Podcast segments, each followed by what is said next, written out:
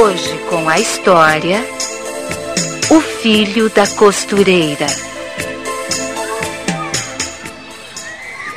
O meu pai é engenheiro, constrói estrada, viaduto e o seu Diogo?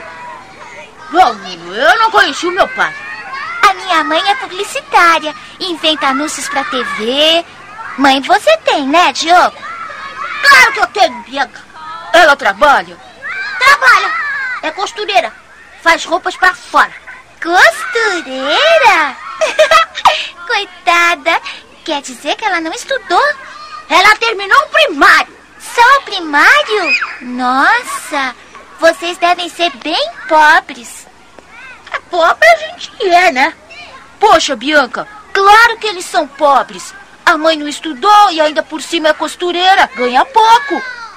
Por isso é que ele vem com esse tênis velho na escola. O meu tênis? E com a camisa sempre manchada. Droga, eu fui embora. Ah, crianças.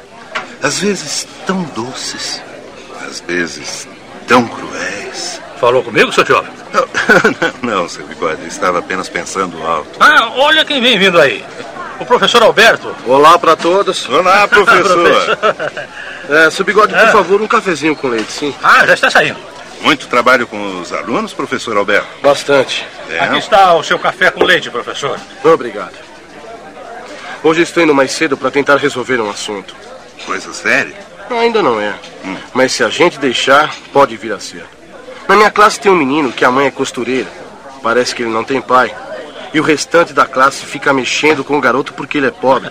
Eu, se fosse o senhor, não entraria nessa, professor. O garoto é que aprenda a se defender sozinho, ora. Ele não precisa aprender a se defender. Precisa aprender a se amar. Bem, deixe eu ir se não me atraso. Até logo.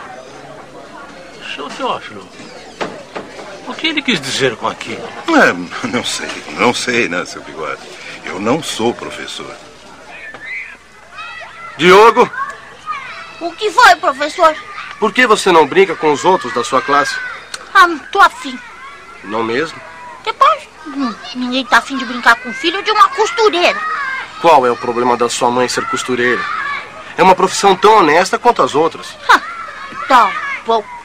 Os outros têm pai engenheiro, mãe publicitária. Todo mundo tem sempre roupas novas. E a gente? A minha mãe dá um duro e a gente sempre tá pobre. Diogo, aí tem duas coisas diferentes. Uma é quanto a sociedade paga por um trabalho. Isso nem sempre é justo. Outra coisa é o valor daquele trabalho. Valor?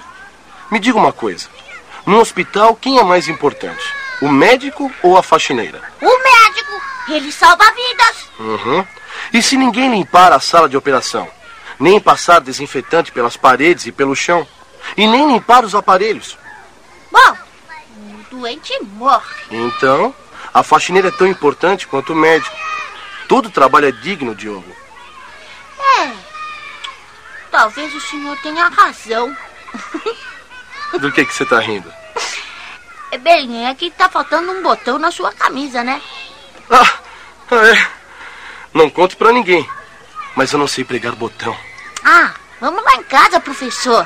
A minha mãe faz isso de olhos fechados. Assim está escrito. Desse modo vocês viverão uma vida digna do Senhor, fazendo tudo o que Ele aprova. Darão fruto em toda atividade boa e crescerão no conhecimento de Deus. Carta aos Colossenses, capítulo 1, versículo 10. Filmes.